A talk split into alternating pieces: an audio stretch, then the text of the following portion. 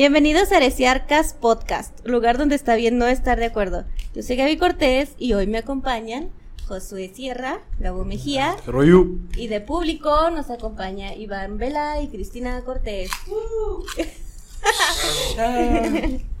Iván hace señas, pero no lo podemos ver. No nos alcanzó con más. ¡Ah, no hay cámaras! Yo que quería justificar mi gordura con la cámara, güey. Me aumenta 20 kilos en los últimos 15 años. Es que ya me quedó el efecto, güey. Eran buenas cámaras. Eran buenas cámaras.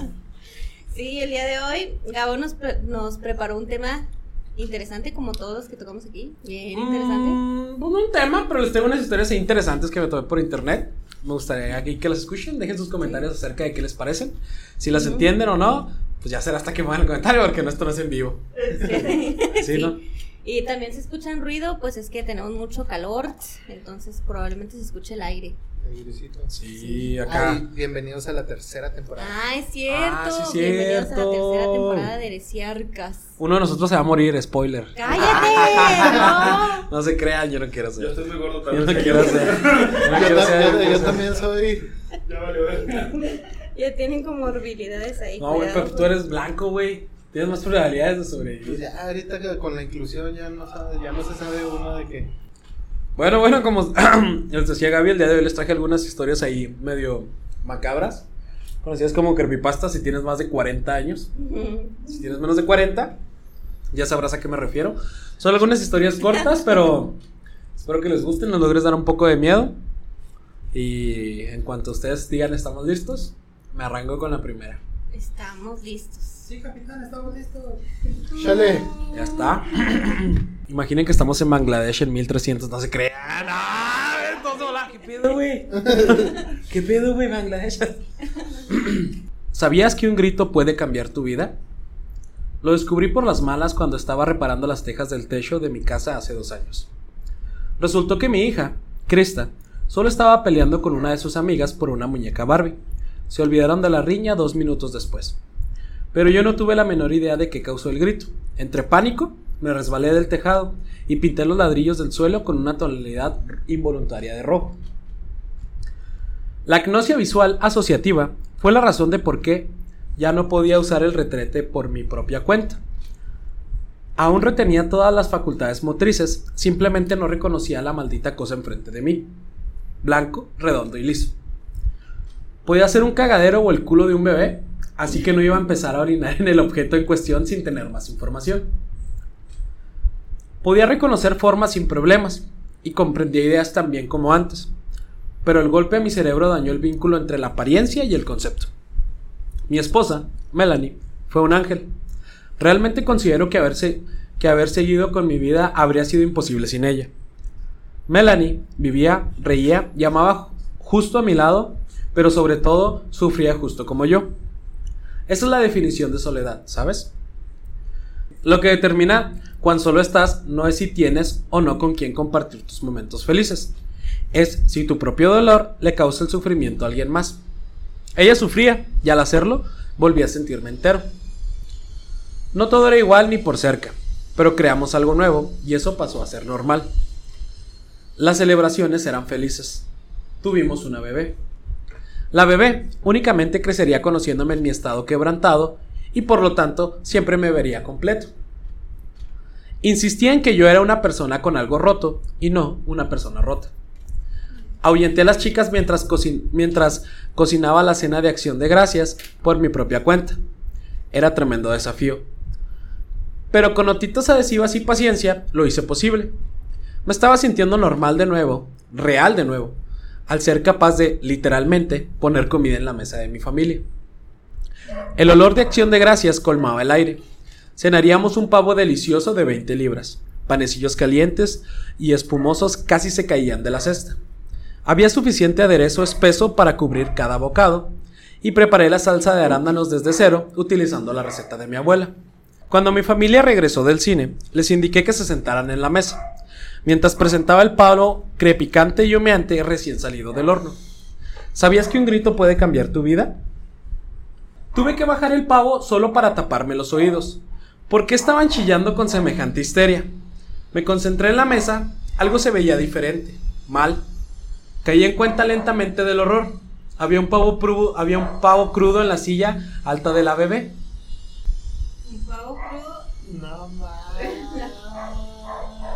No. No, en contexto. Bueno, para los... Cocinó a la bebé. Ajá. No mames. Sí, güey, tenía una, tenía una dismorfia que no podía reconocer entre objetos, entonces se equivocó Ah, como ya. pesaban Sí, relativamente lo mismo. La pregunta que te iba a hacer, ¿qué significa la dismorfia Pero, ¿por qué me disociativa? No sé qué. Ah, eso. Agnosia visual asociativa. Eso, mero. Reconoce objetos, bueno, reconoce formas, pero no objetos. Entonces, pavito de 20 libras, bebé de 10 kilitos. Uf, Casi. casi, casi, casi. Póngale etiquetas a sus hijos. Pero pues. Yo creo que ha de haber sabido igual. No, no, pero. O sea, ¿qué no hizo ruido el bebé? ¿Qué chingados? Apá. Dormidita. Ah, mijo, pues si así te metes en un horno, yo digo que si es otro pedo, ¿no?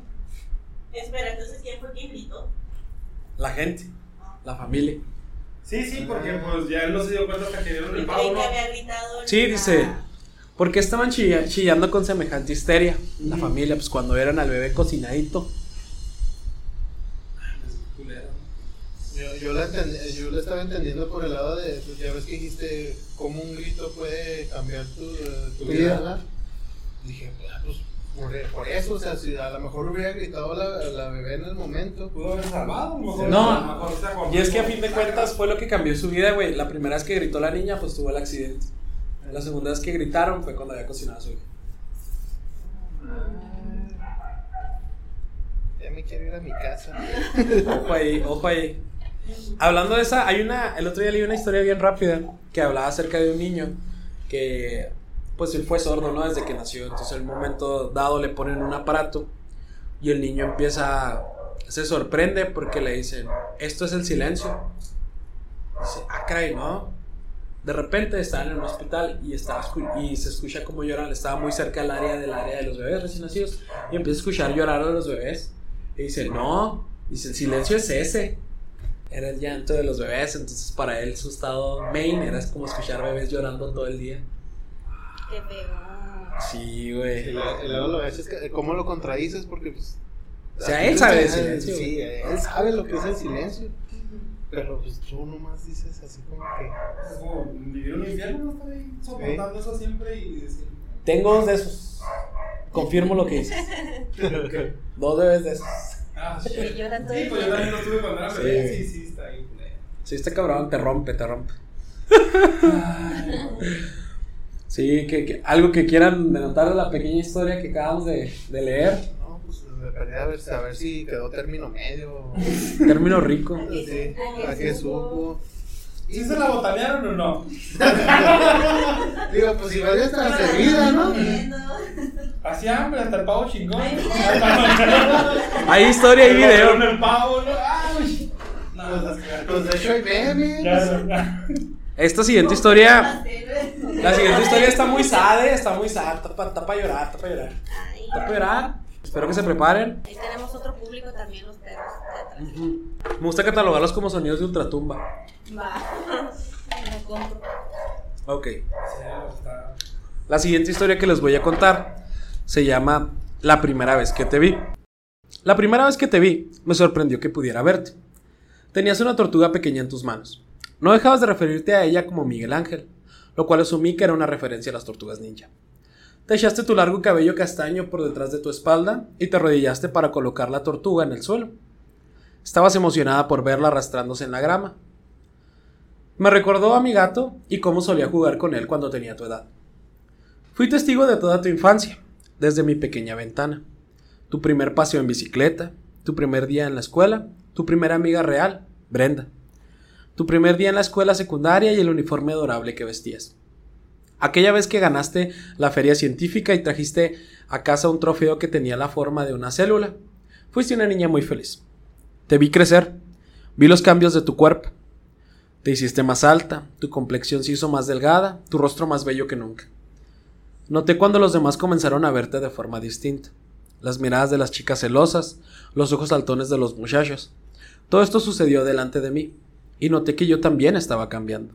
Envejecía, me debilitaba. Me desilusionaba, perdí mi voluntad para escapar, para escapar de mi vida dolorosa. Lo único que tenía para seguir motivándome era esta ventana hacia tu vida. Vivía mis días a través de los tuyos. Observarte era el entretenimiento suficiente para mí. No te imaginas todas las maneras en las que me salvaste de pensamientos malos, de días malos y de todo dolor que había estado sufriendo. Vi el día en que ese joven apuesto llegó a recogerte en su convertible rojo. Tu madre no estaba muy feliz al respecto, pero sabía que no tenía elección. Tú tenías que comenzar a extender tus alas en algún punto. Saliste con un vestido floral hermoso que hacía juego con las flores de verano. Esa noche regresaste tarde. Traías un oso de felpa y algunas obras de algodón de azúcar. Supuse que habías ido a la feria, imaginé todas las atracciones en las que te debiste de haber subido, lo divertido que debía haber sido para ti. Me hacía feliz que hubieras disfrutado tu primera cita. Luego llegó el beso mágico. Él se inclinó, ruborizándose, y te besó. Tus mejillas estaban tan rojas que supe que enseguida que había presenciado tu primer beso. Cerré mis ojos, imaginándome cómo se debió de haber sentido. Por un segundo, imaginé que era yo quien vestía ese vestido, sonriendo tan ampliamente, con mariposas en mi barriga y un beso en mis labios, pero estaba feliz por ti. Te quería agradecer por haberme permitido vivir de nuevo, por haberme permitido soñar de nuevo, te quería agradecer, pero no me atrevía. No podía hablarte, no sabía cómo. Si tan solo te hubieras percatado de mi ventana. Pero entonces, un día lo escuché hablando de ti, al hombre con el que vivo. Te había notado, lo escuché quejándose sobre cómo las chicas lindas como tú no debían enseñar sus piernas de esa forma. Desde el momento en que mencionó tus piernas, supe que se había terminado. Supe que te convertirías en su siguiente trofeo, te tenía que alejar de él. Esta era mi oportunidad para agradecerte. No podía permitir que te convirtieras en mí. Había tenido suerte. No sabía por qué yo le gustaba tanto. La mayoría de las demás chicas iban y venían para nunca volver. Pero a lo largo de todos los años siempre me mantuvo aquí abajo. Creo que es porque vio que aún retenía un poco de luz dentro de mí. Todas las demás chicas habían muerto mucho antes de que las asesinara. Pude verlo en sus ojos con mucho mucho antes de que, de que las destrozara frente a mí alardeando. Pero no fue mi caso. Tú me hiciste seguir. Tenía mi ventana. Una pequeña ranura en la parte superior de la pared de este sótano al que llamó mi hogar. A él no le gustaba que no me pudiera romper. No se había dado cuenta de mi pequeña ranura. Así que me conservó para ver cuánto tiempo podía permanecer así. Era un juego enfermizo que ya había estado ganando gracias a ti. Pero entonces te notó y lo supe. Supe que ¿Qué destino te deparaba si él posaba sus manos peligrosas sobre ti? Amasé toda mi fuerza que me quedaba y me preparé para finalmente hacer algo al respecto. Y quise darte las gracias, porque si estás leyendo esta carta, significa que lo logré. Amasé mi coraje, lo lo canalicé en acciones y ejecuté mi plan de escape de una vez por todas. Lo haré creer que he muerto. No sé si funcionará, pero si lo hace, se acercará para levantarme. Lo patearé inmediatamente y tan fuerte como pueda en donde sé que le dolerá más, tan fuerte como pueda. Luego robaré sus llaves y correré, lo más rápido posible. Dejaré esta carta en tu correo. Tengo la sensación de que me perseguirá y que al final me atrapará porque soy débil. Me encuentro muy débil, maltratada. Apenas sigue existiendo un humano en este cuerpo mío. Pero si ese es el caso, me he estado preparando para abandonar este mundo por un largo tiempo. Dudo que alguien me vaya a escuchar o ver. Esta calle está demasiado desolada. A veces parece que tú eres la única vida que está por aquí. Pero siempre y cuando recibas esta carta, sabré que cumplí con mi parte y, y estarás a salvo. Los monstruos son reales. Este se llama Ryan Morehouse. Es tu vecino en la casa de enfrente tuya. Me ha mantenido secuestrada en este sótano por un largo tiempo. He perdido la cuenta de los años, pero creo que casi debo de tener 30 años. Tenía 15 cuando me trajo acá por primera vez. Mis padres me debieron haber estado buscando. Por favor, no les cuentes acerca de mí. No quiero que sepan las torturas que me hizo pasar. No quiero que me vean rota y de esta forma. Solo quiero que lo reportes a la policía. Su naturaleza maligna y su mente depravada solamente pueden ser detenidas si está aprisionado detrás de las barras. Descubrirán cuerpos colgados en las paredes del sótano. Para este punto he aprendido a vivir con el olor. Pero los notarán en el instante que pongan un pie aquí abajo. Hay muchas chicas jóvenes en las paredes de mi habitación. Diles que las traten con delicadeza, son buenas chicas. Han sido mis compañeras, mis amigas. Sobre todo, te quiero dar las gracias. Fuiste lo único que me hizo seguir adelante. Fuiste mi luz. Y ahora estoy escapando gracias a ti. Escapando de esta habitación horrenda. Escapando de esta vida horrenda. Incluso si significa que finalmente podré morir. Con amor, la chica que te vio crecer. Descubrimos esta carta en, un en nuestro buzón. Después de haber contactado a las autoridades, entraron al hogar de nuestro vecino al otro lado de la calle. Durante el transcurso de cinco días, encontraron en total de 15 cuerpos ocultos las diferentes secciones de su casa. Tenía planes para secuestrar a nuestra hija, pero gracias a esta persona, su plan fue interceptado. Aún no hemos encontrado a la chica que escribió esto. Nos gusta creer que escapó con vida, pero, tristemente, no es probable, ya que Ryan Morehouse también ha desaparecido. Ni siquiera sabemos su nombre, pero encontramos la pequeña ranura en la pared donde vio crecer a mi hija. Órale. No manches. ¡Fuck, güey! Directo, ta, ta. Imagínate, güey. Qué miedo, ¿no? Que te vean. Sí. ¿Qué? Lo mismo pensé yo. ¿Qué? Pues, Tenía amigas colgadas en el ah, pero, ah, pero te imaginas tanto cambiado. Ah, Esa era la también, doñita ¿no? la Solo que podía te ver el sale. patio, güey. Es como la película esa de. Todos tenemos una vecina así, güey. Ajá. Como la película de Parabel. La es esa donde sale el Chaya LaBeouf. Ajá. Eh, más Mm. bien me recuerda más a la de, de Room, algo así. En la que la chava está secuestrada y inclusive ahí tiene a su hijo y no sé qué, y luego ya se escapa. Está Yo tampoco. Pero otra sí. Ahí apúntenlo, ¿no? Porque. Estoy viéndola. Muy fuerte, está muy fuerte. Está muy fuerte, güey. así. Nomás porque los monstruos no son criaturas que no me está viendo crecer a su hija y la chingada. Sí. Y Y luego nada. es un pinche giro Verga, no es un señor. Sí, güey. O sea, no, y deja tú. Deja tú, ni siquiera es alguien de su casa, o sea, es una persona ya viéndote Que, en un que se está aferrando la vida Sí. por algo que la otra persona ni al caso, o sea, ni en cuenta. Y está bien cabrón porque, pues esto es real, güey, o sea, por pura estadística ya tuvo Sí. que haber pasado. Pero pues, chido por parte de que sí la salvó. Pues le tiró parí. Mm. La película que les digo se llama La Habitación y es donde sale Brie Larson. la Ah. Capitana Marvel. Me gusta más como la exnovia de Scott Pilgrim, pero... Está- Pero sí es así. También la tenían secuestrada por muchos años. Pero desarrolla síndrome de Estocolmo o siempre está así como que lista para a la primera oportunidad que tenga, Está fuga. buscando cómo fugarse. Pues hubo un caso muy famoso, ¿no? Hace unos años donde un tipo también así tenía secuestrada a su hija y tuvo hijas con su hija Creo que sí. En su sótano. Como 30 años, cabrón. Imagínate ese pedo. Tasho, tasho. O sea, pero ¿cómo llegas a un...? Es que a uno le parece pues obviamente im- improbable, ¿no? Porque no tienes ese tipo de pensamiento loco, pero Pero hay gente que sí ¿en tiene. qué momento, güey? ¿En qué momento decides que tu hija se tiene que quedar en tu sótano, güey, para darte hijos? No mames. Para protegerla de otros. la- ¿De qué, güey? O sea...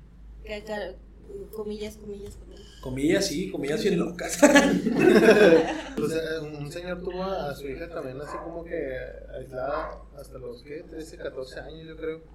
Pero la... la Así la gordia hasta los 30. No te Pero creas, mi amor.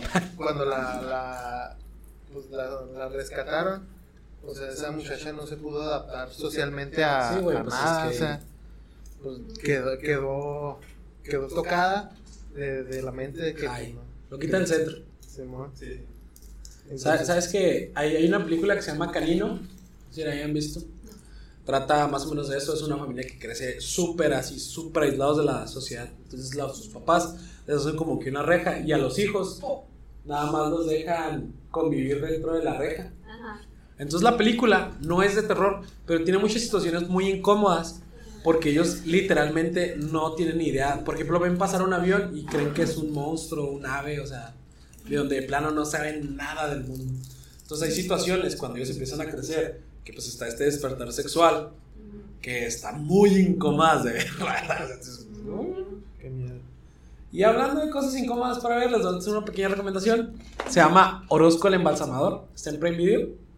No tengo prendido. Yo- Ah, no, sí, ya tengo. Hago un llamado oficial a la persona que aguante más de 36 minutos viendo la película, que fue lo que aguanté yo. Le picho una caguama. ¿Cómo, ¿Cómo dijiste que se llamaba? Orozco el embalsamador. Si aguantan más de 36 minutos, la película. Se hace marrano. Güey, es una caguama. Les, les picho una caguama, güey. La neta. Tengo que aguantar más de 36 minutos pelada, amigo. Me duermo a los 15. La puedo terminar y me despierto al final, mijo. Me dice Logan que no. No dice Logan. Pues oye. Sí, güey. La echaste a perder. La, así co- como, como pequeño. Eh, Como acuerdo. pequeño sinopsis, la película es una película del 94. 2001. 2001? Aquí dice. Pues se filmó en el 94. Los, los videos datan del 94. según la 2001 película. dice. Yo creo que se publicó en el 2001, pero estoy seguro que los videos datan de los 90. Ujú. Grababa en Colombia, ¿no? O en Bolivia. Ah, no tiene tanta información. Bueno, es, un- es un Ah, país. Colombia, Colombia. Colombia, en Colombia. La película es de un director japonés, no estoy seguro. Este. Yoshida, quién sabe qué. Ki, ki, Kiyotaka Tsushikaski. Era por ahí. Era por ahí, era por ahí. Bueno, el caso, la película trata acerca del día a día de un embalsamador de los noventas. Este. De los noventas. Y, o sea, es literal, sin censura, tal cual. Tal ¿Cuál es cual. el proceso de embalsamado? Tal enfrente de la cual, tal cual. Y, y, y el cómo tratan a los cuerpos en Colombia en los noventas, que está bien brutal, güey. Bien brutal, así la- las autoridades son unos inhumanos. La de Sau 3D casi me vomito. Sí, o sea, por ejemplo, el vato le saca las vísceras y todo, y lo saca un bebé muerto y lo, ah, miren, así es como preparamos la ropa de los bebés muertos. Y luego Y lo saca, ponía a bailar.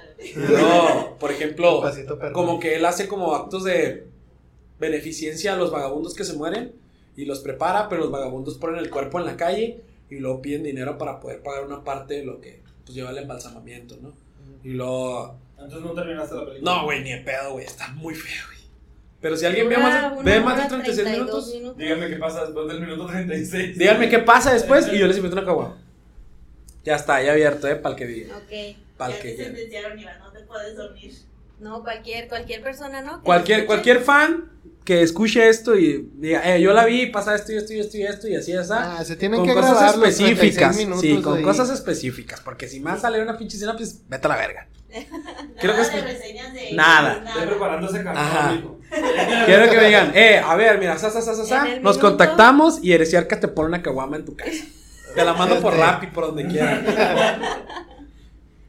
En- Porque en la neta sí está- Va a ser examen así. En el minuto tal, ¿cuál es el diálogo que Ajá. No, no tiene diálogo la película. Ah, ¿no? No, es, es que es como documental, tipo película documental, así Ah, muy, muy Bueno, austero. ¿Qué, Ah, de- qué había detrás No. de la persona que ¿Qué canción está sonando? O sea, hay mucha música en la casa. Ah. Muchas de las escenas, por ejemplo, cuando encuentran a una muchacha, que llegan las autoridades. Sí, llegan, llega una muchacha. Es que, güey, en esa parte, yo quité la película en esa parte porque se me hizo. No sé, ya sentí así como no en la garganta de lo feo que trataban el cuerpo de la mujer ahí recién asesinada. Mijo, yo creo que estaba fuerte la pasión de Cristo y el No, no sabes, No la vi, güey. No me dejaron mis papás. Es más, mira, Mis Si papás no me dejaban. si, si- si alguno de ustedes, de los que está escuchando esto, ya vio un filme serbio, Sí. un filme serbio es un juego de niños en comparación a la película de Orozco el embalsamador. Oh. Porque el señor, o sea, te, te plantea como un, un, ahí un trip bien filosófico de cómo, por ejemplo, para la familia se está destrozando por la muerte, pero al mismo tiempo Orozco está de la verga porque le acaba de llegar otro cuerpo que tiene que preparar y los tiene ahí tirados en el piso y así como que, no, sí, mire joven, por este trabajo yo ya cobré 400 mil pesos, pero tal, me estoy cobrando 50 mil y mire... ah, Dice, bueno, le vamos a poner esta madre por aquí para que... Y vamos a sacarle todas las entrañas. Y lo, mire, este es el corazón. Estaba muy grande. Vamos a acomodarse. Y lo mete todo en una bolsa y le vuelve a meter las entrañas y lo. Con esto, la gente, mucha gente se queja que porque no uso bisturí. Pero a ellos no les importa, sinceramente. Mírenlos. ¿A qué no? no, el vato, pero se ve bien brutal, cabrón. El, el otro día estaba escuchando el podcast de Luisito Comunica en el que habla con un embalsamador y dice que nadie le tiene, o sea, nadie sabe lo que hace un embalsamador Hasta que hasta que llega una pandemia y no hay embalsamadores disponibles y tienen que cremar el cuerpo de tu familiar sin que lo embalsen. Es un jalezote, güey. Sí. Es un jalezote, güey. La neta. Mis respetos. Yo creo que. La neta, güey, que. No, güey, mis respetos a esos cabrones. el, Sí, pues el. Tacto no sé cómo decirlo, el, el Y es que, o sea, El estómago. ¿no? El Pues, El estómago. para hacerlo, porque pues. y es que el vato, me Muerde un chile y me asqueo y ya vengo. o sea, yo, en mi caso que tengo hijos, en el momento en que saca el bebé, güey, y lo desnuda y así lo muestra a la cámara, miren, este pobre bebé se murió la verdad. Ah, mi me Dije, no, fuck that, güey, dije, no, güey, no, por favor. Objeto pastel. ¿no? Sí, güey, y por ejemplo, tío, yo, van saliendo varios, varios cuerpos, ¿no? O sea, que encuentra así en la calle. Pero cuando sale el de lo de la muchacha, güey, lo de la muchacha sí, sí, uf, no, dije, no puedo más, ya, quítalo. No, No puedo, güey, no puedo. voy a ver. por- Y es que- por- puro pero- morbo. Y es que, no, y es que el, también el, el ver, güey, cómo nuestra sociedad Ya la Ah, estás viendo. tiene tan normalizada, reproduciendo. tiene tan normalizada la violencia o ese tipo de cosas. Ver a niños, ver a niños viendo esos cuerpos así, tal cual, bromeando en el, o sea, en un ambiente donde literalmente tienes un muerto ahí, güey, es también brutal, güey. O sea, te hace cuestionarte varias cosas de como sociedad, cómo funcionamos. Bueno, si en realidad funcionamos, para y, y empezar. ahorita estamos bien insensibilizados. Ándale, ándale, también es eso que. Pero es que es un grado. O sea, sí se puso toda la película y ya quítala. tú, tú- tú puedes ver, tú puedes ver, por ejemplo, no sé, un video donde matan a alguien y dices, ok, está No, feo, no, pero verlo tú. ya en persona. No, deja tú, es que, o sea, ya aquí por lo menos en Juárez estamos tan insensibilizados que el otro día me platicaba mi mamá que fueron a... Decapitó tres güey. No te creas. No, No se crea, señora, saludos. No me capite. No. Estamos fueron, jugando. fueron a fueron a Dismar y así como unos minutitos antes de que llegaran mataron a alguien entonces cerraron un pedacito o sea ya no cierran todo ya ves que antes cerraban ahí Ajá, la calle, yo creo. sí entonces ya nomás cerraron ahí el pedacito donde habían matado Así moviendo la mano para agarrar un de camarones. Gracias. no, no, casi, casi, o sea, mi mamá se quedó, ay, no manches, ya mataron a alguien, entonces no vamos a poder Ándale, o sea, nada". ya ni siquiera tienes Sí. la sensibilidad de decir, no, mataron a alguien, voy a ir de Sí. aquí a la verga. No, No, o sea, no, como que, o sea, llegaron a la tienda y Pues todo y ya cuando... Chinga, venía por mayonesa y este güey lo mataron en las Sí, salsas. sí, Ya, o sea... madre, pinche madre, voy a rodear porque mataron a un güey acá. ya. Sí, o sea, ya, ya, ya mi mamá hasta después se dio cuenta así como que no manches, o sea, mataron a alguien y yo estoy pensando en lo que Y yo enojándome porque no había camarones grandes. Ajá, en, en lugar de sentir algo de... No. Sí, pero esa película toca de manera indirecta mucho ese, es como que ese planteamiento de, Sí. de la perspectiva de la muerte en relación a los familiares y a las personas que estamos de fuera, ujú. que sí está bien cabrón. Ya se perdió todo eso, ¿no? Del, de, del sentimiento. de No, güey. muerto y. te No, güey, yo te aseguro que el día que se muera No, un tan yo- familiar tuyo, no, te sí, va a regresar el familiar, sentimiento. Más antes, antes, por ejemplo, sí, cuando matan a alguien, o sea, que no sea un familiar tuyo, a lo que va Gaby, que dice, mejor iba pensando su mamá en lo que iba a comprar y no que darse cuenta que había matado a alguien ahí. Pues Sí. estaba en una zona de peligro, ¿no? Por Sí, así decirlo. Juárez. Pero es que, eh, Sí, sí, sí. Pues en Sí, pero es que pero, pero ya caímos como en que ya, ya, mata- El otro día estaba en mi casa. Cuando Maté un güey. estaba aburrido, maté un güey. Y luego se escuchó una balacera. Entonces yo bien normal dije, ah, son balazos. Y ya, o sea, me vale madre. Bueno, eso se puede. Yo nomás le dije a mis hijos, ¿saben qué? Déjense las ventanas. Eh. Agarren cada uno su rifle, ya saben cómo cargarlo. Pues oye. ¿Cómo cargarlo? Este, pásamela. No, no, mira, sí, mira. Ustedes se la No, granada. No, no. Pero pues ya lo uno normal, ¿no? Ya dice, nah, No, güey. no Fíjate que- poder hacer lugar, O pasas y esperas a que pase el tráfico. Y, y, y no solo eso, güey, sino también ya, ya, ya vivir a la par del crimen organizado. Una experiencia que me pasó así rapidito cuando andaba en Guadalajara, güey. Este, bueno, pues para los que. No, güey. Hubiera estado a ver, no te creas. No. Este. Yo tenía que viajar de. De Guadalajara a Poncitlán, que es un viaje de como 45 minutos. Entonces, yo siempre tomaba la O ves de línea aquí a tu casa, de camino. Ándale. Pero es, un, es una calle. ¡Eh, Gaby, qué pues! ya me agüité, vamos a seguir leyendo las historias. Entonces, haz de cuenta que ponen un retén los malillas, obviamente. Entonces, para los que no saben o no me conocen, a mí me gusta quemar las patas a Cuauhtémoc. Oye, Entonces, yo traía ahí, pues, contenido herbal. Ilícito. Herbalife. Traía Herbalife. Traía un gramillo Herbalife. Ándale. Tra- traía, un- traía un gramito Herbalife. Kush. Kushara. Kushara. Kulash, Kushara. Lo conozco muy bien. Y haz de cuenta que allá te lo venden, güey. En, en un, en un sobrecito que trae un sticker, güey, del, del cartel en turno. Oh, Sí, güey. Y viene sellado al vacío y todo el pedo, güey. O sea, la neta, la merch, la merch. El vato, el vato que maneja la merch Merch oficial. Merch oficial, ándale. Con sellito azul y toda la palomita azul y todo el rollo. El, el holograma atrás. ¿no? ¿Con estas chingaderas? Te vas a reír, pero sí traía. Te vas a reír, pero sí traía. Sí tra- holograma. sí traía holograma. Y viene, trae doble sello, bolsita Ziploc con doble sello. Trae un sticker que trae las letras del, del cartel en turno, no voy a decir cuál. Trae la marca es Snoopify. Y trae un Snoop Dogg y lo trae así los. La Herbalife atrás. Está muy profesional el pedo, la neta. Y pega con madre. Pega con madre, güey. Pega con madre. Entonces, Exceso de humo. voy yo en el carro, güey. Voy yo en el carro y me paran, ¿no? O sea, ¡eh! Véngase para acá. O sea, obviamente los vatos, güey, soldados con tenis. Soldados, soldados con tenis. Yo dije, Cristo Padre bendito, yo no me vine a arreglar una máquina, güey. No vine a morir acá. Entonces, yo, en mi, en mi, en mi estupidez, porque pues nadie me había parado, güey. Pare- Yo, yo siempre quiero que tengan como porte de cristiano. Por eso no me paran.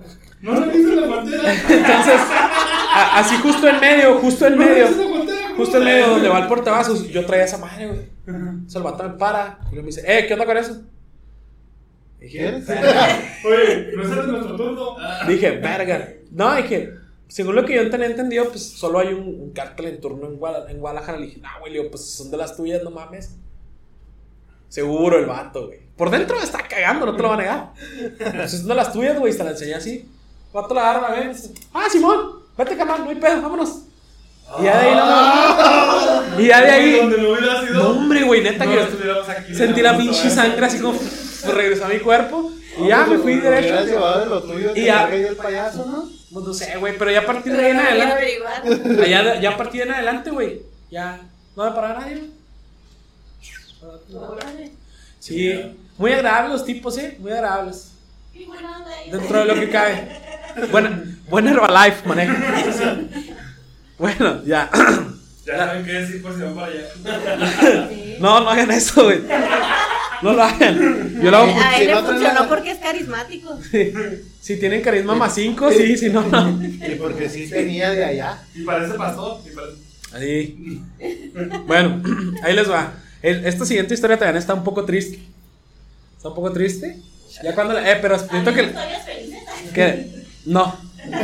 Oh, espera. Sí, hay una. La Pero del no. pavo, La niña. ¿Comieron rico? El pavo. Soy Ok. Fue una historia feliz para él. No, pero dijo que estaba el pavo crudo en la silla, ¿no? Pues sí, Ah, pues que se puso, es que se puso una pedota antes. Ok, a, a la persona que edita le voy a pedir que ponga así sonidos como espacio en esta historia. No quiero decir quién es la persona que edita, ¿eh? No, así como. Dilo. Ok, ya, ya. Ok. Vestido con un traje especial sucio, el astronauta hizo su mejor esfuerzo para controlar su respiración. Fue difícil. Su cabina reducida había demostrado ser claustrofóbica, incluso para los individuos más intrépidos. No ayudó que estuviera rodeado por la nada, una ausencia de luz total. Incluso en los confines más lejanos del espacio eran notablemente más brillantes, con su oscuridad embelesada por las estrellas. El calor bañaba la cápsula estrecha. Esta era piloteada por un estadounidense, si es que se podía confiar en las marcas afuera de su nave. En letras gruesas y remarcadas se encontraba la palabra Estados Unidos. Enyesada por debajo estaba la bandera nacional ligeramente torcida. El astronauta extendió sus manos buscando el panel de control.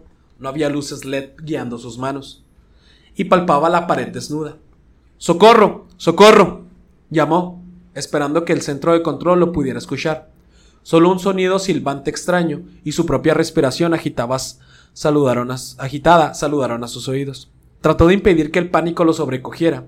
Había estado en muchas misiones en solitario en el pasado, pero esta era la- primera vez que se había sentido auténticamente solo. Una alarma penetrante que provenía de algún lugar no determinado invadió su ensimismamiento. Si es una palabra, ¿eh? Por más extraño que pareciera, el ruido lo reconfortaba. Lo tomó como una señal de que no había sido olvidado, que aún existía alguna conexión entre él y el resto de la humanidad. Adelante, torre de control. Intentó de nuevo. A pesar de que la alarma continuó, creyó haber podido escuchar el disturbio sofocado de voces. Se derramaba el sudor de su entrecejo y jalaba el collar de su traje espacial. El material pesado del cual estaba hecho solo se sumaba a su miseria. No podía verlo, pero sentía como si el área a su alrededor estuviera titilando con ondas de calor. Una negrura de naturaleza distinta comenzó a nadar por los bordes de su visión. Una vez más, trató de llamar. A las voces distantes, pero sus pulmones ya no tenían la capacidad. Incluso mientras el entumecimiento se, apoderaba de él, el temor persistía. De labios partidos se desprendió su última palabra inaudible. Mami. El bombero negó con su cabeza apartando la mirada del panorama enfermizo frente a él.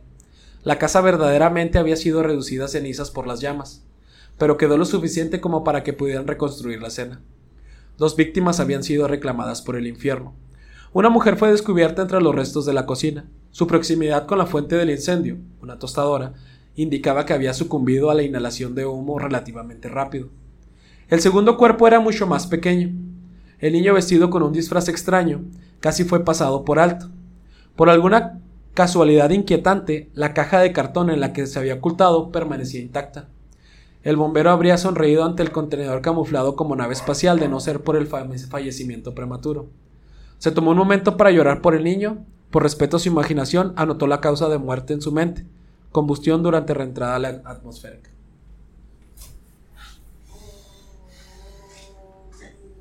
¡Perros! ¿No esperaban eso? No.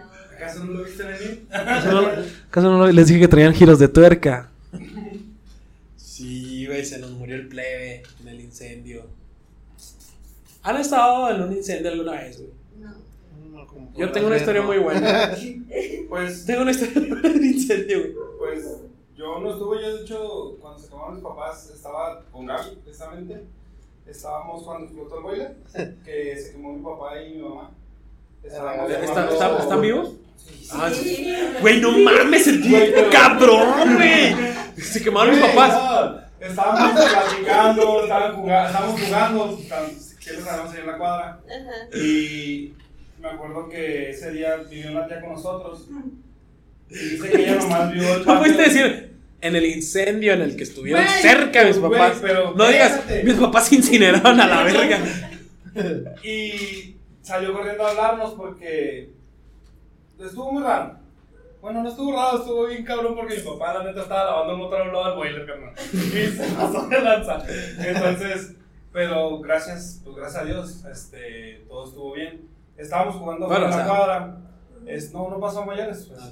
Segundo grado. Gracias a Dios explotó un boiler, no Pero- mames. Y este, nos hablaron que, bueno, se sintió así como una vibración.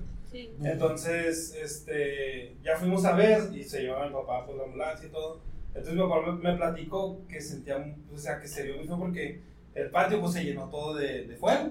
Mi tía lo vio desde la ventana de arriba y dice que parecía una alberca, pues así una alberca de pura pinche lumbre. Entonces, mi mamá estaba lavando ropa. Se secó el Entonces, vergüenza. Lo único que pensó fue aventarle la ropa a mi papá. Eso fue lo que salvó a mi papá. Ah. Porque nomás se le quemó esta parte de los brazos, lo que, ¿cómo se llama? El brazo. Antebrazo. Antebrazo. Antebrazo. Y las piernas, en lo que están las rodillas y los chamorros. Ajá. Qué rico. Y mi mamá se flameó todos los chamorros.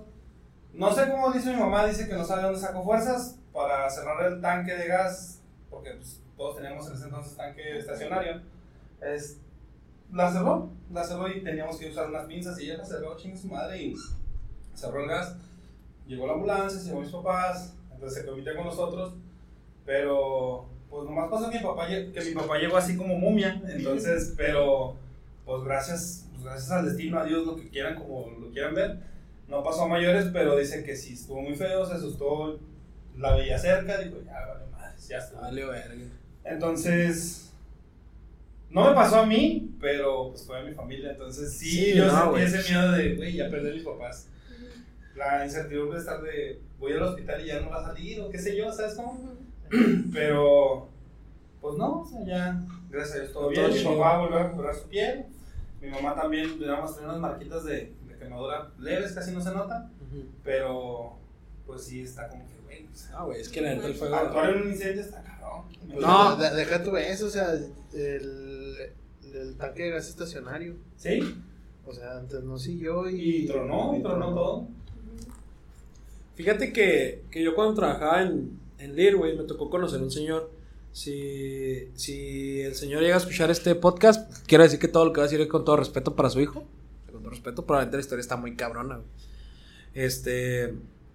El señor me platicó, un día estábamos, tomamos un curso de seguridad y habló acerca del fuego, el curso. Entonces el señor, eh, en ese momento no me acuerdo su nombre, pero saludos, besillos en el chiquillo.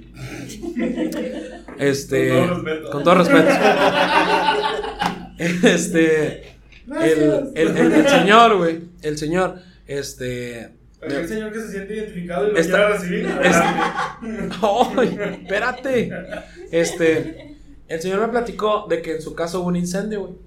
Pero él cree que incendiaron la casa porque no sé qué hubo rollo entre la, la propiedad, tenía un pedo con la propiedad, güey, el caso que les prendieron la casa y la esposa y la nuera estaban adentro. Entonces empieza a arder la casa, güey. Empieza a quemarse todo cuando se despiertan ellas. Tienen una cascada de fuego enfrente de ellas para poder salir del cuarto. Este. Probablemente, como ustedes hayan visto en las películas, los bomberos entran en chinga. No, no es así en la vida real, la verdad. No. Tienen cuestión de, o sea, segundos para entrar y salir rápido antes de que el humo los tumbe. Entonces, ahí me platica el señor, ya después me enseñó fotos, que su hijo lo que hizo, güey, fue ponerse como, como barrera entre la cascada de fuego para que pudieran pasar su mamá por abajo y su esposa. El muchacho terminó con quemaduras de tercer grado en el 85% de su cuerpo, tres meses en coma, más de ocho cirugías. Pues incapacitado, güey, de por vida. O sea, el pobre vato, la esposa terminó con, creo, no sé si era del 45 al 60% del cuerpo quemado. La mamá también terminó con, con un 30-40% del, por- del cuerpo quemado.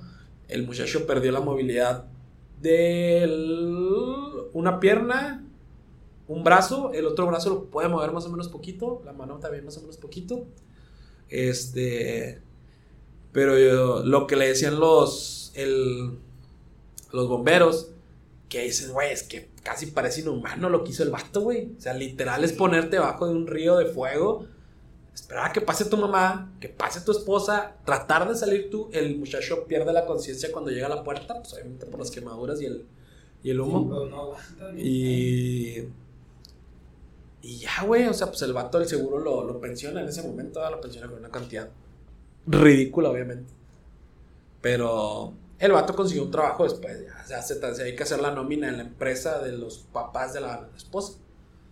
Pero sí, o sea, ya cuando tú miras, o sea, en realidad, cómo es un incendio y. No, güey, no mames, o sea, salir vivo de esa madre está cabra. No es como No, una no película alcanzas. que. O sea, los mismos. Los mismos bomberos le explicaban que ellos tienen como un ratio de uno a dos minutos para entrar y salir, porque incluso con, con equipo y todo, se encalienta, se los come. No, y, y con el equipo se siente muy feo porque yo me acuerdo que yo fui a. Yo fui fuego. a- no, yo fui brigadista en, en Soriana.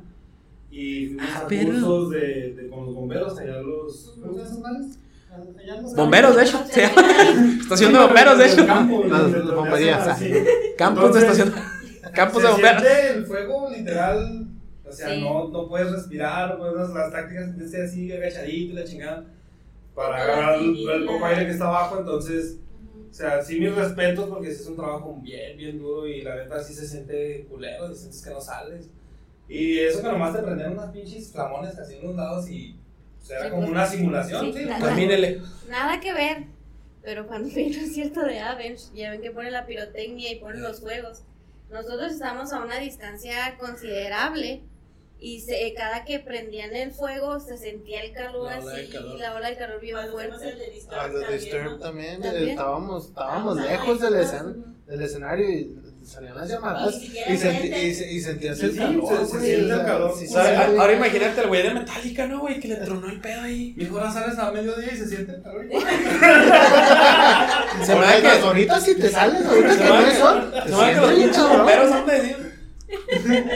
Ah, güey, ya estuvo. Está más del medio. Sí, No, sí güey. está cabrón, la neta sí. Ah, Yo creo está. que es una de las muertes más culeras, no morir, morir incendiado. O Ahogado. Ahogado. creo que es más. Mueres más rápido en un incendio que ahogado. Sí. O sea, El monóxido te Pues tumba sí. rápido. En lo que te desmayas Y eh, sí, pues el monóxido te, te va a dejar inconsciente y ya, pues Ya saben. te quemas y ya. No voy a dar un consejo muy culero, no lo hagan. No se mueran así. No se mueran en general. Ah, shit. No se mueran. Morir ahogado por saliva no cuenta, ¿eh? No mames, si me han tratado de pasar, eh. Nada, a mí también. La neta, yo, yo, yo siempre. Tenido como que. Cada vez que. Quiero comprarme una pistola, güey. Y cada vez que me voy a, a depilar, meterme con la pistola al baño. Porque si me muero depilándome, qué vergüenza, güey. Que me pongan así, güey. No mames. Pero el día que digan, ah, este güey se suicidó. Pero un re- un- ¿dónde tiene el balazo? Ahí, en ¿Sabes? medio de las nalgas. Ahí en un huevito, ese, un huevito. Ahí está. Lo bañaron. Cuidado, boilers de paso de 100%, pero afuera de la casa. Ponle a la venta que hace explosiones.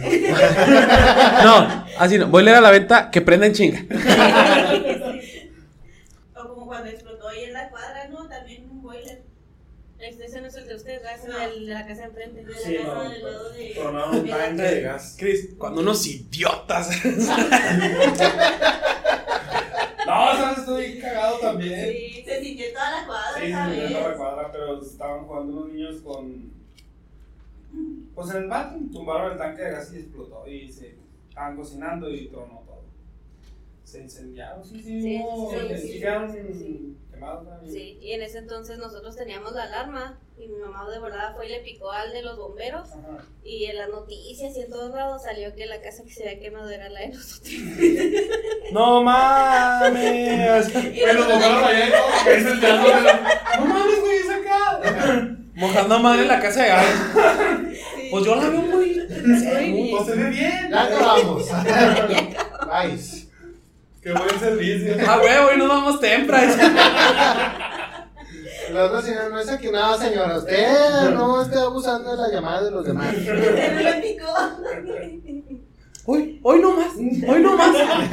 Yo me estamos jugando, señora, ¿o qué? La acoplada. Bueno, ahí les va la otra historia. Esta también está. Esta está un poquito más reflexiva que triste. Me he dado cuenta que soy muy melancólico, güey. Me gusta sentirme triste. Güey, me, estás, me dijiste que eran cosas de terror, güey. Quiero llorar desde hace como. Pero no de miedo. Es que es- esta, esta, esta, esta, tú que tienes chavitos, te va a pegar más. Sí, me va a pegar. Ok. Hijo de su pinche madre. Esto nomás viene aquí a que lo emborrachen uno. se llama, la historia se llama Números. Uno, dos, tres. Ah, Son las matemáticas. Ok. Eso. Nací con un don, o, al menos, fue así como mis padres siempre se refirieron a ello. Personalmente, no lo llamaría un don, sino un saber. Una habilidad obsersas, obsers, obser, Me voy a brincar esa palabra.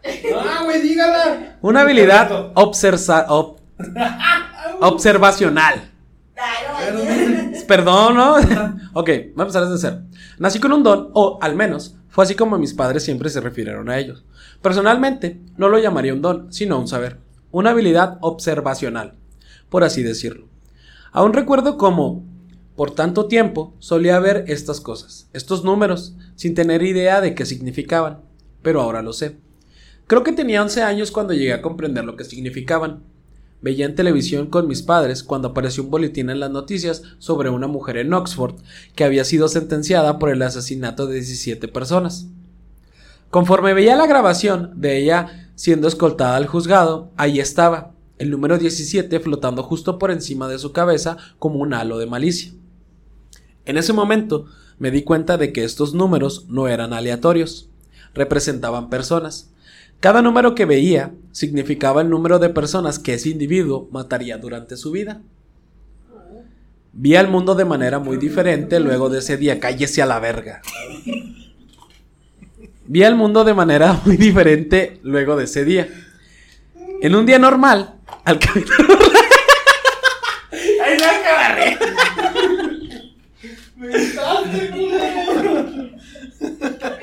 Cabrón, ya había agarrado flow acá en la historia y me matas. Güey, es que me sonó familiar, perdón. Y luego, y luego me callas, güey. Pues oye, me lastimas, puto. Mis sentimientos, idiota. Ya no voy a hablar. Ya, güey. Ya, ya. Bueno, ese es el poder que tiene. Que tiene el poder de las personas que matan. y- Que van a matar a unas personas. O sea, por ejemplo, si este güey tiene un uno, va a matar a una persona al, al transcurso de su vida. Ok. Vi el mundo de manera muy diferente luego de ese día. Un día normal, al caminar por la escuela y hacia mi casa, veía un mar de ceros y quizás algunos unos a veces. Podía caminar al lado de un sujeto por la calle y el número 3 flotando por encima de su cabeza me haría sentir intranquilo. En lo particular, nunca he conocido a nadie con un número más alto que uno. Y siempre me convencí a mí mismo con que esos unos se debían a algún accidente o algo por el estilo. Nada tan siniestro como un homicidio. A medida que crecía, los números permanecieron consistentes. Cuando al fin le conté a mis padres sobre mi clarividencia, acordamos que lo mejor sería mantenerlo entre nosotros. La primera persona que conocí con un número más grande que uno fue Kyle. Conocí a Kyle en una fiesta que organizó uno de nuestros amigos mutuos. Congeniamos rápidamente por tener muchos de los mismos intereses. Pero siempre me sentía abatido cuando me concentraba en el 5 que cernía sobre su cabeza. ¿Cinco personas? ¿Kyle? No me parecía posible y decidí con prontitud que no lo iba a cuestionar. Después de tres meses de amistad, me desperté una mañana ante cantidad de mensajes en Facebook. Todos mis contactos estaban en un frenesí por lo que le había pasado a Kyle. Pero nunca pude encontrar una respuesta clara de lo que le sucedió hasta que bajé un poco por mi muro de inicio. Kyle había ido a una fiesta con su novia, Amy. Se habían emborrachado bastante, pero Kyle decidió que aún se sentía apto para conducir a su casa. Tras kilómetro y medio de viaje, chocó con un auto que venía en dirección contraria, luego de que Kyle girara en un lado incorrecto de la carretera.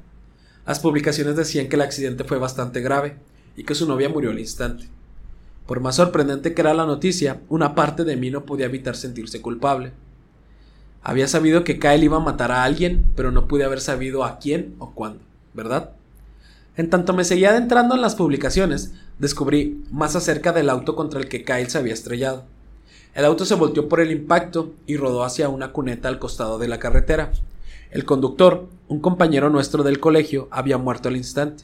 Sus tres amigos, que eran sus pasajeros, murieron en el hospital por, heridas críticas. Cinco personas.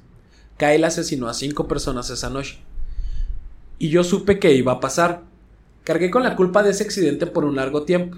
Traté de hablar con mis padres al respecto y ellos trataron de empatizar conmigo, pero sabía que no lo entendían. De hecho, fue muy difícil para cualquiera el entender por qué me estaba sintiendo de esta forma, hasta que conocí a Melanie, la mujer más hermosa que había visto. Empecé a salir con ella alrededor de ocho meses después del accidente de Kyle, y sentí una conexión con ella que nunca había sentido con nadie más.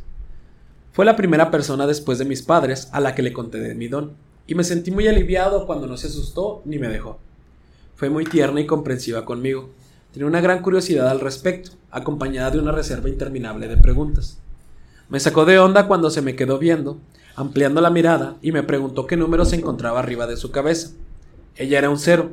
Le dije esto, y casi fue como si pudiera haber visto una pequeña onda de alivio traspasándola. Yo amaba todas las preguntas que me hacía y se sentía bien que finalmente fuera capaz de hablar con alguien al respecto y que tuviera genuinamente interesada en lo que yo tenía que decir. Habíamos sido novios por más de un año cuando me preguntó algo que mis padres nunca me habían preguntado. Jaime, ¿podemos hablar? Sí, por supuesto. Pues siempre he querido preguntarte esto, pero nunca pude encontrar el momento indicado porque siempre me pareció un tanto personal. Anda, estoy seguro de que para este punto no hay nada que puedas preguntarme que vaya a ser demasiado personal. Me reí. Bueno, está bien. Lo que me preguntaba es, cuando te ves en el espejo, ¿hay algún número encima de tu cabeza? Alzó la mirada con curiosidad, sus grandes ojos verdes estaban fijados en mí. De hecho, sí. Cuando me veo en el espejo puedo ver el número 13. ¿13? Le dije agachando la cabeza. Oh, por Dios, murmuró mientras daba un paso hacia atrás. ¿Hablas en serio? No, obvio que no. Contesté incapaz de contener la sonrisa que creía en mi rostro. Soy un cero igual que tú. Melanie y yo nos casamos hace poco más de dos años. Y hace un par de días recibimos nuestro primer bebé en este mundo. Una bebé hermosa y saludable, Elizabeth. Nunca he experimentado un amor similar al que siento cuando contemplo su rostro encantador. El sentimiento que se abulta en mi pecho cuando se, su manita enrosca en mi dedo es como ningún otro. Noto más y más cómo mi esposa se enamora de nuestra hija cada vez que la carga. No sé cómo decírselo. No sé cómo decirle qué. Que cuando veo a nuestra bebé dulce y perfecta, siento que mis entrañas se tensan por la culpa. Porque cuando veo encima de su rostro encantador, veo 148.327. What? Tampoco sé cómo decirle que el día que nuestra hija nació, el número de, Meli, de Melanie cambió de 0 a 1. Oh, oh. ¡Qué borraza! Oh. Pues ¿Estarían dispuestos a matar a su hijo para salvar a 148 mil personas? Sí. No sé, pregúntale a Diosito. No, ese güey se mamó. ¿Estarías dispuesto?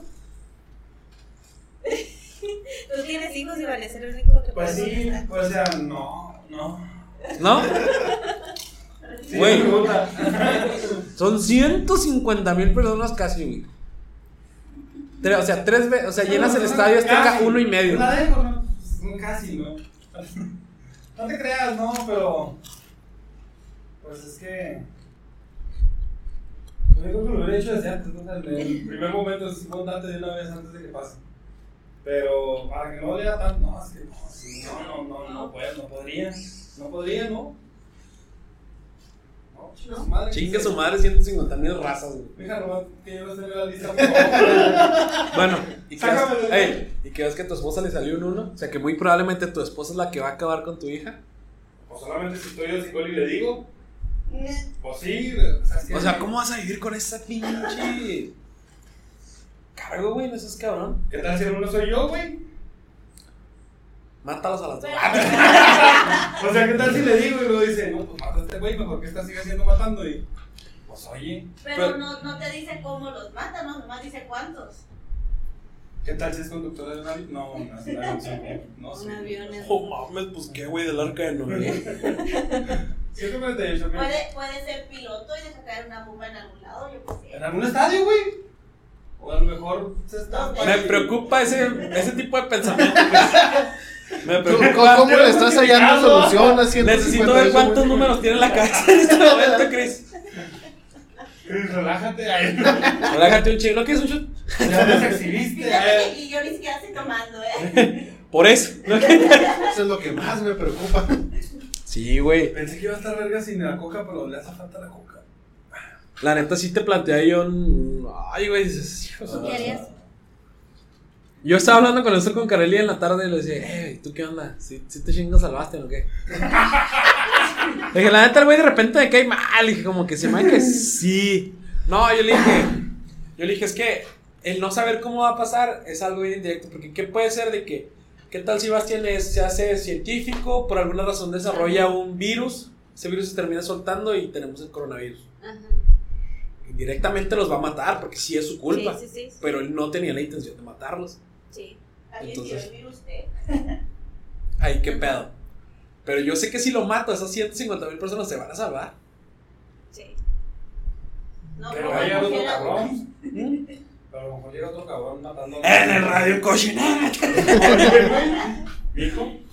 Sí, no, está muy feo, eh. Sí. Si, si los que están escuchando tienen hijos, porfa pongan ahí en los comentarios qué harían ¿Qué ustedes. harían? Ujú. ¿Se lo chingan o qué pedo? O den ideas a ver cómo O, o sí, ¿cómo matar 150 mil personas De un solo jalón. de un solo jaloncito?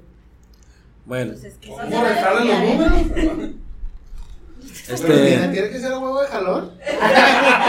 a- alerta de historia religiosa por si alguien de aquí es tía, Ok. La religiosa. tía religiosa. Ahí les va. Corrió va corriendo. Pues yo ser religioso, pero. Nah, Pues, Eso es patito, güey, yo creo. Soy creyente, soy creyente nada más, pero no. No pues soy devoto, no soy devoto. Ya, eso es diferente. Soy creyente, no soy devoto. Ok. Sí, voto de repente. Cuando me caigo ese. Señor. Cuando me caigo. No, shit. ¡No, Martínez! La foto de las porristas. Así. Me mamé. Sí, güey. Había una vez, trus. No, mames. Sí, viste el viejazo chido. No, no, no. Esas chavalonas. No. Hasta yo me siento mal.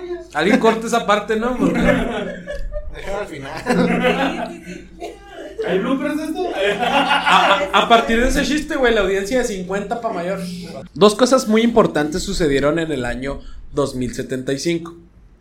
La primera fue que la humanidad descubrió la manera de llegar al cielo. Y la segunda fue el apocalipsis. Resultó que existe una región en Plutón con una fuerza gravitacional extremadamente fuerte. Lo suficiente como para que ni siquiera deje escapar la luz. Pero, desde ese lugar en Plutón resplandeció una luz brillante y pura. Fue así como descubrimos el cielo, en primera instancia. Plutón se encuentra demasiado lejos como para que la luz pudiera ser vista con el ojo desnudo, pero, incluso durante el día, todos podían contemplarla. Ahora bien, el apocalipsis fue un asunto completamente diferente. Este llegó desde abajo de la tierra y de los océanos. Criaturas altas con caparazones lisos y ojos negros que nunca parpadeaban se paraban erguidas, pero cuando se movían se arrastraban por la tierra como cucarachas. Eran rápidas y sus exoesqueletos eran duros y eran tan fuertes como para partir un adulto promedio por la mitad, sin importar a cuántas asesinara el ejército. Siempre había otras que ocupaban sus, sus lugares. Los países ya habían planeado una expedición tripulada para investigar la anomalía en Plutón, pero luego de la aparición de las criaturas, la misión fue priorizada. Yo fui uno de los cuantos pastores elegidos para acompañar a los astronautas en su viaje interestelar hacia el cielo. Mi rol oficial era proporcionar apoyo moral para la tripulación, pero creo que todos los pastores sabíamos que fuimos enviados para convencer a quien quiera que estuviera del otro lado a que nos ayudara. Siempre he sido firme con mi fe, incluso durante el apocalipsis.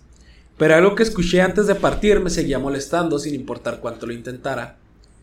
Era una cita que decía, vi el rostro de Dios y estaba llorando. Supongo que me entristecía porque temía que fuera verdad. ¿Qué tal si, cuando viera a Dios, lo encontraba llorando porque no podía parar lo que nos sucedía? ¿Qué tal si ya estábamos condenados y algo más fuerte que Dios nos tenía a su merced? Estos pensamientos me concernaban tanto que deseaba en parte que nuestra exploración se cancelara para que nunca tuviera la certeza de una respuesta. Pero llegamos a Plutón. Cruzamos hacia el otro lado. En el otro lado vimos que solo se podía ver ser descrito como ángeles y un ser que tenía que ser Dios. Era inmenso, similar a nosotros, pero diferente. A medida que nos acercábamos, noté que él estaba viendo hacia la Tierra. De alguna forma supe que era capaz de ver todo lo que estaba sucediendo. En tanto lo examinaba, todas mis preocupaciones previas fueron reemplazadas por un descubrimiento terrible. Porque vi lo que él vio. Vi a estas criaturas despedazando soldados demasiado jóvenes como para beber. Las vi aplastando cráneos de niños pequeños como si fueran uvas. Las vi desmembrando familias enteras. Vi el rostro de Dios. Mientras él contemplaba todo esto, vi el rostro de Dios y él estaba sonriendo. es un dios cruel. Pero justo. Ahí acaba. Pero justo. Pastores en el espacio, ¿no? ¡Güey! Lo más verga. Dije, hay pastores, hay espacio, hay Plutón, estoy dentro. Sí, güey, ¿qué tal si en realidad el, el apocalipsis lo está disfrutando, güey? ¿Y todavía te preguntas cómo matar mil cuentas? 148 mil. No te entiendes por ¿Ya eso. sabes? Penúltima historia, esta está muy buena, eh. Para los que tienen hijos les va a pegar más. Si tienen hijos, ya no deberían de seguir escuchando esto. Es que yo también tengo, güey. Me estás lastimando. Esta está muy cortita, pero es de las que más pega, güey. A todo esto, antes de que sigamos, ¿ustedes creen en el apocalipsis? Sí, ¿Crees que nos va a llegar la hora divina en la que nos va a llevar la riatonga a todos? ojalá. Solamente así yo creo que me callaré en el hocico de que Yo creo que tengo el sentimiento de que aquí estamos en el infierno, güey. Puede ser. Puede ser. mm. A mí se me hace muy difícil que, que pase, ¿sabes? Como se me hace muy improbable. No lo sé. No, no, sí, no sé, es que sabes que últimamente me he cuestionado mi fe. Ahora con lo de las fotos del, del telescopio de James Webb, ya cuando haces el, el zoom out y ves la cantidad de cosas, güey, que hay afuera. Que yo siempre había, yo siempre había planteado, dije, güey, o sea, soy Dios. ¿Por qué me quedaría observando un solo planeta durante toda mi infinidad de existencia? Obviamente voy a estar aburrido, obviamente quiero crear más. Sí. Pero también soy consciente que dentro de su infinidad de poder tiene que haber un punto, güey, en el que se aburra y decir, chinga su madre, voy a borrar todo. Como cuando matas a tus sims porque ya te aburrieron. Ajá. Como cuando dices, cuando dices, ¿sabes qué? Ya me aburrí a la verga. Voy a borrar mi partida de Pokémon, voy a empezar una nueva. Ajá. Sí, gente bien culera. Ese sí lo. Pues claro. Sí, entonces yo, yo digo que, que tiene que haber ese punto, pero también siento yo que, que no es tan disvariado, güey, como lo plantea la Biblia de que pues, tal vez una vida para nosotros es un instante para este cabrón. Ujú. Siento que nos engrandecemos y enaltecemos nuestra existencia en relación a lo que en realidad es. Ese día que vi esas fotos me cuestioné un chingo de cosas, güey. ¿Por qué verga estoy trabajando, güey? O sea, a fin de cuentas, no importa lo que hagas, güey, no va a significar nada en relación al tiempo. Y te va a cargar la chingada. Ajá. Periquense, gente. Ese es el consejo. Periquense. Se Ah, ponen muy necios. necios. Muy necios. Periquense, hagan todo lo que ustedes quieran, vivan. Abre tus vasos fuertes a la vida. Ya. Ah, es que eso. No, no, es que sí, la neta. Sí, sí, sí. O sea, ya al darte cuenta de la pequeña porción de existencia que eres dentro de este macrocosmos, güey, pues lo único que le da sentido es a lo que tú le des sentido. ¿Qué hubo, güeyes? Pinche mensaje de vida a la verga. Bueno, ya sigamos. ¿Eh? Ey, En los multiversos. O quién sabe. ¿Qué tal si lo que vemos como multiverso solo es otra sección de la galaxia que no conocemos? Muy probable también. Se me hace más factible que tener la hueva de hacer todo otro server. Yo lo haría, no sé, por practicidad. Sí. Es como si guardas partida o mil partidos. Ándale, de- no, es como por ejemplo, no sé, generas un server en Minecraft y luego haces un cagadero allá y ah, la verga me aburrí, me voy hasta la otra orilla. ¿Ya? Pierdes y haces una copia para buscarlo en creativo porque lo perdiste, güey. Perdiste tu casa y tu No, mapa. y no me ha pasado, güey. Bueno, este es el tipo de Dios, este es el tipo de Dios que tenemos. No quiero perderte. Ya estaba muy bonita mi casa, güey. Oye, yo siempre me he preguntado qué verga con Vegeta, güey. ¿Qué hijo de su perra madre, así como, ese güey no hace casas, güey, hace maravillas del mundo, güey. No, Nancy, Carmala. Ah, sí, ya, ya, ya. Sí. Hace maravillas del mundo, eh, en Minecraft ese güey. En todo caso, están hablando del youtuber. ¿no? Están hablando de Sí. Pensé en el Vegeta ahí. Maldito insecto, no sabes hacer cosas en Minecraft. De- Ya está jugando pendejo. ¿A qué horas? Invita, así. La notificación. Bueno, empecemos con la el siguiente historia. Está muy cortita, pero esta está. Yo creo que sí les, sí les va a hacer sentir así como que fuck that. Ok, ok. Sobre todo si son personas rencorosas. ¿Alguno de ustedes es rencoroso? Sí, yo sí. ¿Muy rencoroso? Pues yo creo que todos tenemos un poquito de. Pregúntale a mi hermano. Hace unos años le hice un chocolate. chocolate. Le hice, le hice un chocolate a abuelita. Él tenía como unos. seis Tres años. No, como seis. Le hice un chocolate a abuelito. Y no se lo tomó. Ah. Y hasta la fecha se lo recuerdo. Fíjate que yo. Yo no soy. ¿Sabes? ¿Sabes que yo, yo, yo siento, güey, que. Yo hubiera sido un perro, güey. Soy, soy valiente, güey. Soy valiente, me gusta oler bolas. Me gusta orinar lugares. Soy feliz, güey. Dentro de lo que cabe. No sé, me- soy Eres amigable. Ajá, soy amigable. No sé, yo creo que probablemente Me me, gusta, me gusta que me hagan piojito. Ajá, me encanta el piojito. La- yo- la- me encanta darme tiros con güeyes desconocidos, güey. Este, yo creo que en mi vida pasada estoy seguro que fui un labrador, güey. O un oso. Uno de esos dos, güey. Si alguien pregunta si mi animal espiritual es un oso, güey. Yo estoy seguro. Un oso grizzly, güey. Probablemente. Ok, ok. Un animal espiritual, nunca he pensado en eso. Nunca Si- yo fuera un animal. ¿qué animal sería? No sé, Rápido, ¿qué animal serías? Marrano. Brutalmente honesto. Brutalmente honesto. Gritando como perro. Gaby, ¿qué animal crees que No serías tú? sé, algo del agua o algo que huele. Marmota. Marmota. Chris, tres segundos y no te lo pongo. Uno. Ah, uno, dos. Ah, Sí, un búfalo. Sí, huele. Sí, No, yo creo que yo sería un oso grizzly. Yo también, Podemos ser oso grizzly los dos, ¿eh? Si existen más de uno, güey. Un Si, existen- Si existen más de uno. sí güey. La neta, yo también creo que serías un oso, pero más grande. güey. Sí. Un oso pardo, tal vez tú serías. Ah, por el color de piel. Yo nunca mencioné el color de piel. Yo me refería a Y tú serías un pandita. Así es. O un Polar. este. Ah, koala, un koala. Somos a... Ahí está, polar. Pa, pa, parara, pa, pa, pa. Pardo. Pardo. Y No, pardo No, es Iván. polar, panda, pardo. Don Henderson. Como puede ver por la ventana destrozada, la casa desarreglada y la puerta rota de la habitación de Ángela, alguien ha entrado a su hogar, a su santuario, y se ha llevado a su preciosa hija. Para cuando lea esto, ella estará muy lejos, asegurada en una habitación remota. Para mañana en la mañana será despertada y su sufrimiento dará inicio. No se equivoquen, la persona a la que conocía como su hija va a desaparecer. Después de lo que le haré soportar, con sables, herramientas, fuego y ácidos, incluso con mi propio cuerpo, su espíritu definitivamente se desmoronará.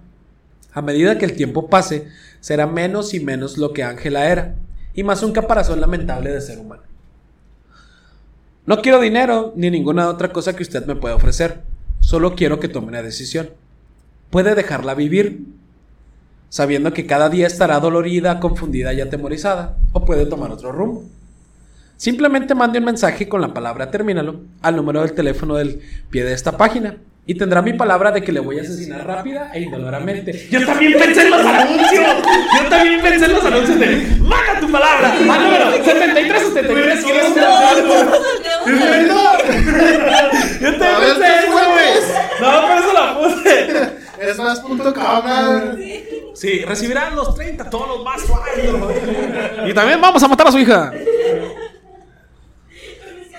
Se adivina la palabra. Yo tengo un compa. Saludos, güero. Que cada vez que le marcas, el güey suena. Solo tú eres la persona, la que me emociona, la que me ilusiona. Por ti perder el rumbo y en caído. Órale, con que si hay gente que contrata el contestón. dije. Sí, sí, sí, sí hay. Bueno. Sí. Sí, la- Ah, me estoy tragando un comercial. Sí. Sí. Ya. Y, a- y así su vida quedará limpia como con cloro, con cloro, las manchas quedarán. Simplemente mande un mensaje con la palabra termínalo al número de teléfono que está de pie de esta página. Y tendrá mi palabra de que la voy a asesinar rápida e indoloramente. Así que, Don Henderson, ¿vivirá con esperanza o con culpa? ¿Con vergüenza o arrepentimiento? ¿Qué decisión tomará? Y ahora que lee esto, quizá llorando y preguntándose por qué le haría esto a una niña inocente, quiero que sepa una cosa. No estoy haciendo esto para herirla a ella, lo estoy haciendo para herirlo a usted. Y termina la cara. Y la historia se llama Herramienta de Tortura. Herramienta de comercial. Patrocínanos contestón. Ya llegamos- hemos llegado a la última historia. Hemos llegado a la última historia. Pero que imagínate que te da esa carta, güey. Imagínate que esa carta, güey. Le pongo Club Pingüi 50-50. ya. Y tú te, tú te vas bien confiadote. Mamá, amigo, ¿qué es eso? Sí, Diablo. güey, que- Está como la de. Compu loca, güey. Ajá, es lo que iba a decir yo. Me, se me vino a la mente la serie de Jigoku Shoujo. el anime. Girl, como le dicen. Ah, Hell- ¿Cómo? Hellgirl o Jigoku Shoujo. Ah, sí, la de la página de internet. Ajá. Ah, es que díganme, díganme. Pinche manga está hubo perro. en el que sí existió la página, pero obviamente no sirve. Ah, sí. No, si ni tenías O- pensado, o- obviamente, Quiero obviamente. Como Oye, no. 700 nombres, ¿no? Que puse. Mándalo a revisarse, ¿qué pasó? Sí. Cristina. No, es que. tenían una Death Note, ¿no? Sí, es que eh, precisamente me refiero también a, a la Death Note. O sea, en la Death Note yo tenía una y me daba miedo escribir nombres ahí. Por eso puse el mío. ¿Pusiste alguna vez el nombre de tus amigos? No, me daba miedo poner nombre. A mí sí nombres en la préstame, Death yo te la lleno en chinga. A ver, empezando.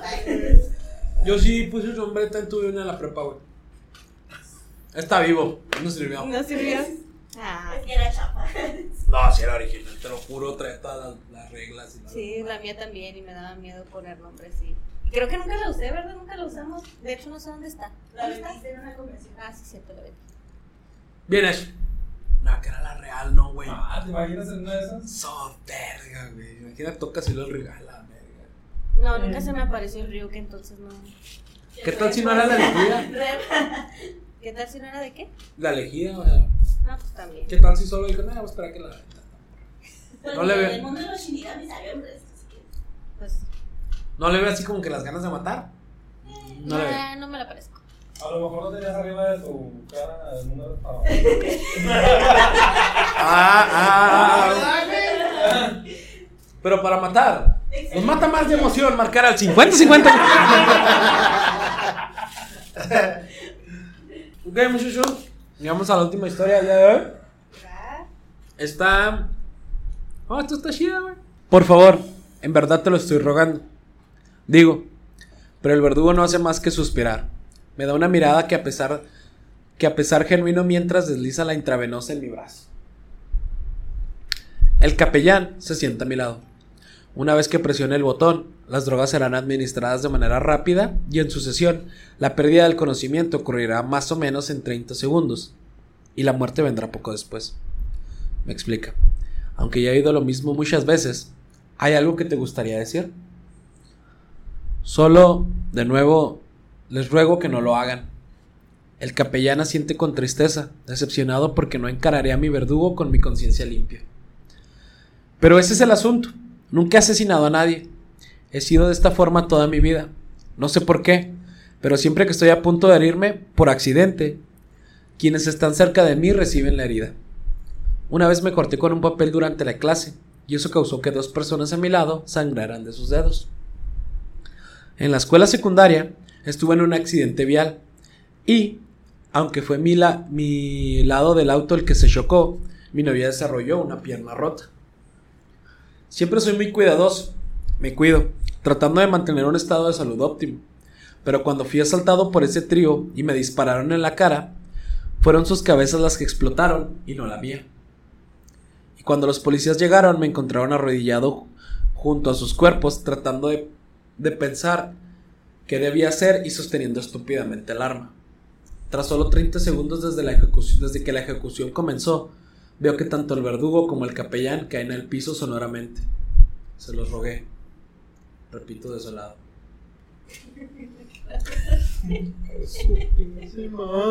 Imagínate, güey. Está bien chido, ¿no? Imagínate, llegas con la persona que te cae mal y la, la apuñalas. Y ya le sangra. Ahí, en el, ¿se han leído alguna vez Chainsaw Man? No. Ah, Ok. Ahí sale una, una morrita demonio que básicamente es uno de sus poderes. La morra la balean y de repente que un güey baleado a la verga. La decapitan, que me decapita a la verga. La morra hizo un contrato con el primer ministro de Japón de que ella le va a ayudar a Japón a cambio de que cualquier cosa que le pase a ella le va a pasar a los habitantes. A un habitante random. Si la atropellan, de repente que un güey, la verga, atropella. ¿Y qué ayudar a Japón en qué? Ah, a lidiar con los demonios. Ah, ok, ok. En esa historia. Ah, ok. Eh, pero ella es un demonio. Se, Ah. se- es el demonio del control. Su poder básicamente es que ella puede ordenar a cualquiera que ella cree inferior a ella. Así, lo que te diga que quieras que haga, ella lo vas a hacer porque ella cree que tú eres inferior a ella. Y como tiene el pinche ego, y luego también puede sacrificar gente y hacer que mueran personas random, así no, por ejemplo, ah, eh, Asparo, mata a tal güey. Simón, trae un condenado a muerte, tal. Lo mata y de repente, ¡pah! explota al otro cabrón. Donde quiera que esté, así en cualquier lugar que esté, explota. Wow. Pero sí, imagínate tener ese poder, güey. No, pero esas fueron las historias del día de hoy. Espero que les hayan gustado. Estas fueron mis, mis aportaciones del día de hoy. Nada. Pues, Eh, vale, digo que pues lo que estamos haciendo aquí pues viene siendo como que contar una historia, ¿vale? Que me siento un poco acojonado. Solo ves esa parte. tenías que Vale. hablar con el acento. Sí, vale, tío, tío, vale. vale. Ah. Pero que tú sabes que de esta Sevilla, hermano. Ah, pues es que tú sonó tienes- más a Bad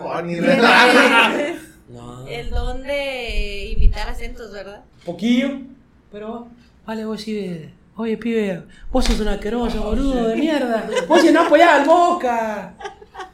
Este, gracias por acompañarme, bueno, por invitarme de nuevo. Sí. Espero pronto estar de nuevo aquí trayéndoles otros temillas que tengo preparados. A Uno mí me muy perro. con engaños y gracias. Uno, uno muy perro. Este, como saben bien, yo no paso mis redes sociales, más que Yo, Twitter. Ándale. Síganme en Twitter, estoy como. Síganme, eh, ¿cómo estoy en Twitter, güey? No sé. Camarada. No, pero es que ese es el nombre que te puedes cambiar cada segundo Ah, si quieres. ok. Arroba Radarax, si no me equivoco. R-A-D-A-R-A-X. Ahí van a dejar abajo. Síganme la neta si me mamo, güey. Son muy buenos tweets. síganme. No, Sí, no, no, no. No pongo. uso en Twitter, güey. no pongo nada funable. No sé, ¿qué es esa madre? Está muy bueno, güey. Está muy bueno. Está muy, muy bueno. Ahí te puedes desahogar. No, pero me da hueva de tantas bichis. y- ¿Qué son Hilos, como? hilos. Sí, hilos. No, no, güey, puñetas, pero ahí, ahí está el chisme, mijo. Si te gusta el chisme y no tienes Twitter, no te gusta el chisme. güey.